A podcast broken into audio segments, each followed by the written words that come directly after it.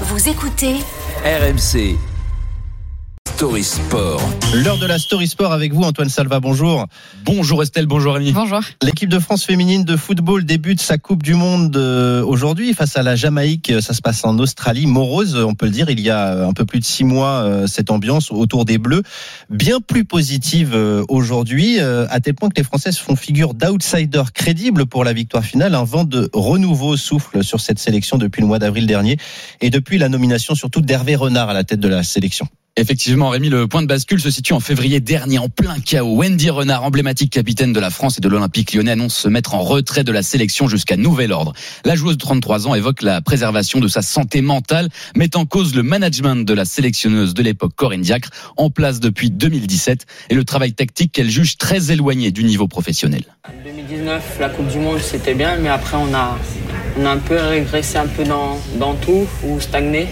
Si le bilan de Corinne Diacre, quart de finale au Mondial 2019, demi au dernier Euro, n'est pas si mauvais sur le papier, Wendy Renard est rapidement suivie par ses coéquipières, Marie-Antoinette Katoto, Kadidiatou Diani est soutenue par ses pairs. Et face à la grève, la situation est intenable alors que le président de la fédération Noël Legrette est en disgrâce. Il vient d'être remplacé par Philippe Diallo. À moins de six mois du Mondial et un an et demi des Jeux Olympiques de Paris, il y a clairement urgence, Antoine. Et oui, l'heure est grave. Un conseil des sages, des sages a choisi Hervé Renard. C'est donc le sorcier blanc, double vainqueur de la Coupe d'Afrique des Nations avec la Zambie, la Côte d'Ivoire, tombeur de l'Argentine lors de la phase de poule du dernier mondial avec l'Arabie Saoudite qui prend les rênes de la sélection.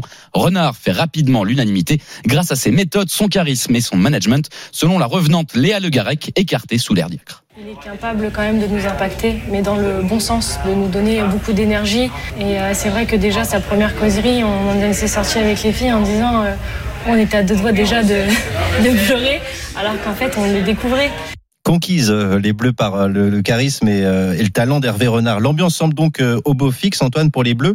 La fronde des Françaises n'est pas un cas à part. Hein. D'ailleurs, d'autres sélections ont ces derniers temps connu de pareils épisodes. Oui, la situation la plus semblable est celle vécue par l'équipe d'Espagne à l'automne dernier. 15 joueuses en conflit ouvert avec leur sélectionneur décident de se retirer. Contrairement à la fédération française, son homologue espagnol maintient sa confiance à l'entraîneur malgré l'absence des stars de l'équipe.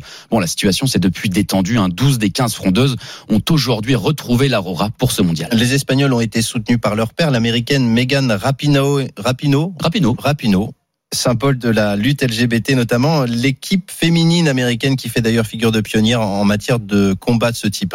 Oui, Team USA, quatre fois vainqueur du mondial, a mis fin à un conflit ouvert depuis de nombreuses années. Emmené par la vétérante de 38 ans, les Américaines ont obtenu en mai 2022 l'égalité salariale homme-femme. Et ce ne sont pas les seuls. En 2017 déjà, le ballon d'or lyonnais Anna Egerberg avait décliné la sélection norvégienne pour l'euro dans ce contexte. Alors que début 2023, les Canadiennes en grève pour la même revendication d'abord étaient menacées de mesures juridiques par le président de la fédération avant de trouver un accord et de voir le président démissionner. Je terminerai sur cet adage, le football est le reflet de notre société.